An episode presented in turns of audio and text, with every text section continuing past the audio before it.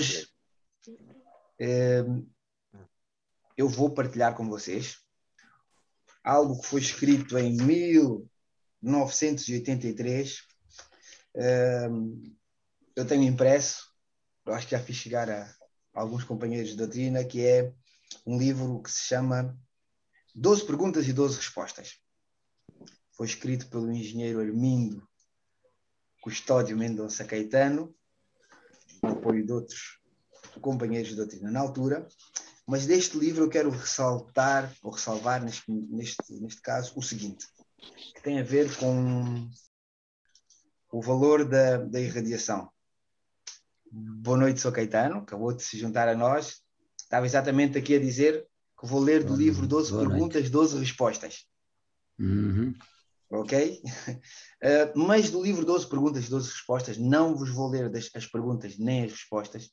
Vou-vos ler algo que foi escrito pela, pela minha avó, pela avó Aurora, um, que fala muito simplesmente sobre o valor da irradiação. É algo que nós temos que ter em consideração um, para nós podermos perceber a parte da racionalidade uh, daquilo que nós fazemos. A irradiação, quando é feita, a nossa concentração, quando é feita, nós temos que a fazer de uma forma com a mesma certeza que nós temos que quando estamos com sede, um copo d'água vai saciar essa sede. Portanto, quando nós projetamos o nosso pensamento e levamos o nosso pensamento às forças superiores, à playa astral, aos espíritos de luz, quando nós projetamos e levamos o nosso pensamento, nós temos que o fazer com a mesma certeza e a mesma convicção que vamos ser atendidos. Esse pedido vai ser ouvido, essa vibração do, do pensamento vai chegar a algum lado. E então o que a minha avó escreveu uh, foi o seguinte, no livro 12 perguntas, 12 respostas, no final. Tem a ver com a irradiação, as irradiações do CIR, e diz: esta irradiação só tem valor quando feita com respeito, fé e confiança. Concentre-se bem. Afaste do seu pensamento qualquer assunto terreno. Pense que neste momento está a purificar o seu espírito, preparando-o para vencer as interferências dos espíritos perturbados, desencarnados, os que já cá não estão, e a má assistência vinda dos seres humanos, espíritos encarnados, os que ainda cá vivem que se deixam avassalar e ainda pelos não esclarecidos. Para melhor concentração, pense no Espírito de Jesus o Cristo, o maior médium esclarecido de todos os tempos, que passou pelo mundo terra. Repita a irradiação até três vezes pausadamente, quero dizer devagar. Decore a irradiação. Bom, estas palavras, logicamente, eh, e conforme vos disse, tem que ser com fé, com confiança, com respeito e temos que ter a, perfe a perfeita convicção que elas vão chegar ao seu destino. São para ser feitas para nos livrarmos das cargas negativas que absorvemos durante o nosso dia e, pode, uh, e podem vir de seres encarnados como de espíritos desencarnados, nesse sentido. Uh, dito isto, e uma vez que são oito horas, eu não me quero alongar muito também, a partir do, do período das 8 horas. Aquilo que vos peço é que desacelerem o, o vosso ritmo cardíaco, por assim dizer, que sintam a paz. Este é um momento que é mesmo muito importante termos a capacidade de nos abstrairmos de todas as coisas que nos perturbam diariamente. Parece um contrassenso. Um, porque nós geralmente vamos ao médico, entre aspas, quando nos dói a barriga.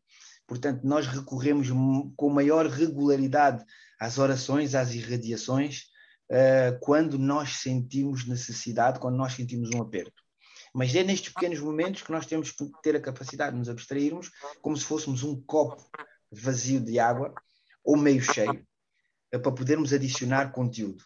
É isso que é pretendido e esse é o esforço que, que, que eu peço que façam em qualquer uh, irradiação, oração, momento de concentração que tenham.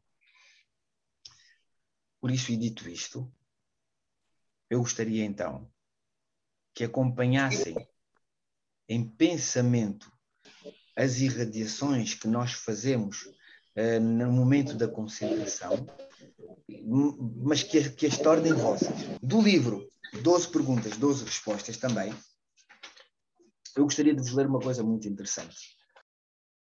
Uh, do livro 12 perguntas, 12 respostas, ressalva-se o seguinte: uh, acerca do espiritualismo científico universal. E o porquê de ser espiritualismo, o porquê de ser científica e o porquê de ser universal. O porquê do espiritualismo, que se encontra na questão porque é uma doutrina espiritualista, a resposta é a seguinte: porque corporiza um conjunto de verdades sistematicamente organizadas e ligadas entre si, de modo a constituir em um todo explicativo. Os seus princípios coadunam-se com as leis do universo e têm uma coerência que a lógica e o raciocínio e inteligência dos seres humanos admite e ou aceita pela análise. Portanto, os princípios da espiritualidade têm um fator muito vincado de racionalidade. Tem que ser admitido pela lógica, pelo raciocínio e pela nossa inteligência. Portanto, aqui a questão prende se nós acreditamos na existência do espírito, sim ou não. Portanto, uh, o sentido de nós irradiarmos tem como base muito simples nós termos o conhecimento nós aceitarmos, nós acreditarmos ou não que somos compostos por espírito e por matéria. Uma parte espiritual e uma parte material. Se essa base não estiver bem consolidada entre nós, vejamos, quando nós irradiamos a um espírito de luz, não acreditando bem na sua existência, é um contrassenso. Por isso é que eu disse, tem que haver essa convicção de que a vibração do nosso pensamento vai chegar a esse ente querido que já cá esteve entre nós, ou já reencarnou, a Jesus o Cristo, tem que existir essa convicção e pela lógica. Antigamente, eu lembro-me quando era criança, ehm, não percebia muito e eu tinha a resposta à minha frente. A resposta se um espírito existe ou não era-me dada diariamente quase através da irmã Isabel, do irmão Francisco, através da entidade que a minha avó recebesse. Portanto, eu cresci com essa certeza. Eu não precisei de estudar para saber da existência do espírito. Porque eu, assim como a IPA, assim como o Sr. Lebre, assim como o Sr. Caetano, como a Tia Fatinha, como muitas pessoas que se encontram aqui neste painel, tiveram o, o privilégio um, de se comunicar diretamente com o Espírito. Porquê científica? Porque se individualiza pelo seu objeto, pelo propósito a que obedece, que funciona como uma causa de investigação e pelo modo que esta se deve efetivar, que é o seu método. Sou Caetano, isto para os dias de hoje já tinha que ser uma informação um bocadinho mais simplificada, não é?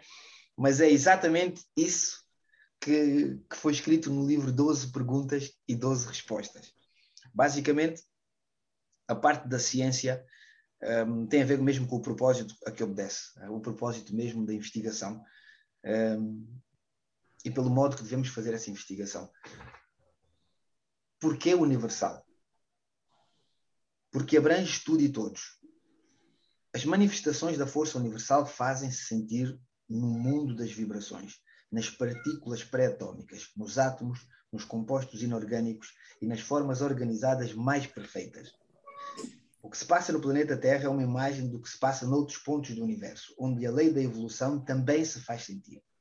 Outros mundos são habitados por seres certamente de caracteres somáticos diferentes dos do ser humano, consoante a direção e sentido da força universal que se manifesta nesses mundos. A disciplina e a ordem lá existem, tal como existe a maldade, o egoísmo e a ignorância, razão porque há necessidade de evoluir.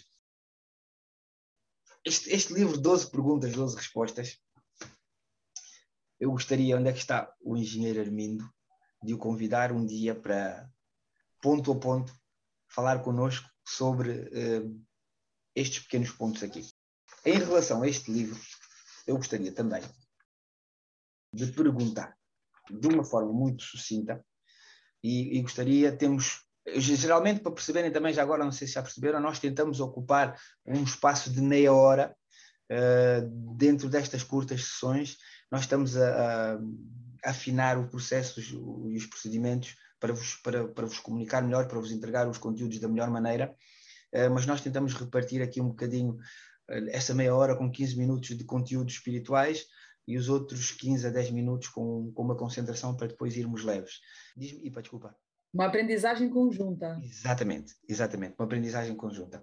Um, eu gostaria de, de, de, perguntar ao meu pai, se ele não se importar de ligar o microfone, se nos pode, de uma maneira um bocadinho sucinta, explicar um bocadinho acerca um, da evolução do espírito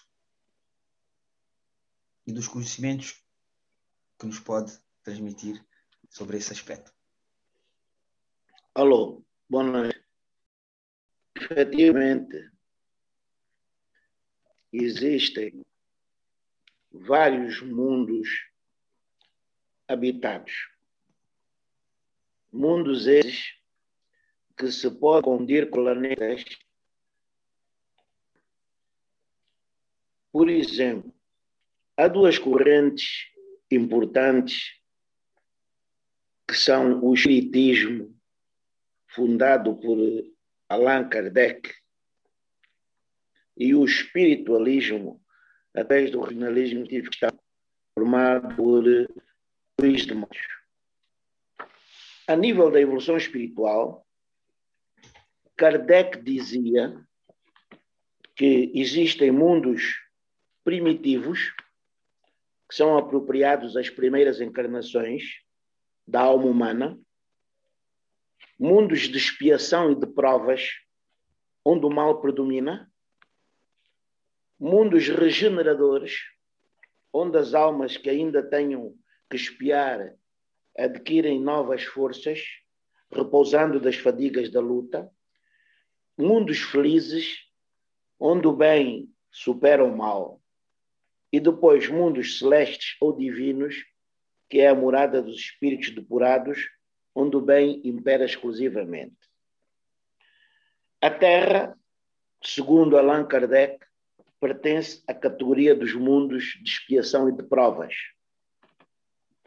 E eis porque aí o ser humano vive em luta constante contra tantos infortúnios. Luís de Matos, fundador do racionalismo cristão e que pela primeira vez se veio a falar no espiritualismo, porque até aqui era o espiritismo, diz que os espíritos libertos da sua matéria estão distribuídos por 33 classes. Primeiro, mundos materializados, espíritos da primeira a quinta classe. Segundo, mundos opacos, espíritos da sexta a décima primeira classe. Depois, os mundos brancos, mundos da décima segunda a décima sétima classe. Mundos diáfanos, da décima oitava a vigésima quinta. E mundos de luz puríssima, da vigésima sexta a trigésima terceira e que dentre estes mundos havia os mundos escola, o que Kardec chamava mundos de expiação e de provas, Luís de Matos apelidava o planeta Terra de mundo, mundo escola, em que eh, os espíritos têm uma natureza idêntica do nosso planeta, chegam de várias classes para promover entre si o intercâmbio, conhecimentos intelectuais, morais e espirituais para evoluírem. Ora bem, o que é que isto significa? Que nós já estamos a falar num estádio em que o espírito existe como força, como partícula da inteligência universal no ser humano. Mas antes disso, Luís de Matos também dividia o mundo animal o reino animal, o reino vegetal, o reino mineral, o reino vegetal e o reino animal, em que atribuía ao reino eh, mineral apenas a força, que era a aura que existia na, nos montes, nas pedras e noutros objetos. O mundo vegetal, que nós conhecemos já com a existência de força e vida, e o mundo animal, em que força, vida e inteligência. Em que no mundo animal o ser humano seria a inteligência universal mais evoluída. Vou apenas falar nesta fase da evolução, já do ser humano. Ora bem, o ser humano tem a possibilidade de reencarnar em planetas semelhantes ao da Terra ou de outra natureza. Nós estamos neste planeta com vida inteligente, mas outros planetas também são habitados com seres inteligentes superiores e mais evoluídos aos seres humanos que ainda estão aqui na Terra a fazer a sua trajetória evolutiva. Da mesma maneira que existem também mundos uh, habitados por seres ainda inferiores, uh, espíritos ainda de, de categoria inferior aos dos seres humanos habitantes aqui no planeta. Porque o mundo é uma constante evolução. E à medida que nós vamos alcançando um grau superior de evolução, vamos transitando de mundo para mundo que pode coincidir de planeta para planeta. Hoje, ainda uma incógnita sobre a existência de vida inteligente noutros planetas que o mundo inteiro pesquisa.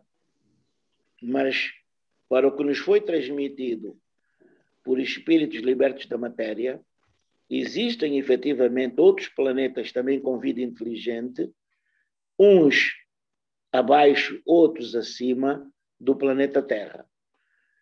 Mas isso será objeto de uma futura sessão eh, de debate de desenvolvimento, eh, pelo que não me quero alongar mais e por hoje ficaria por aqui. Eu agradeço. Pai, obrigado. Eh, e então, dito isto, e tendo nós tido acesso a estes pequenos minutos de, de conhecimento, de partilha de conhecimento.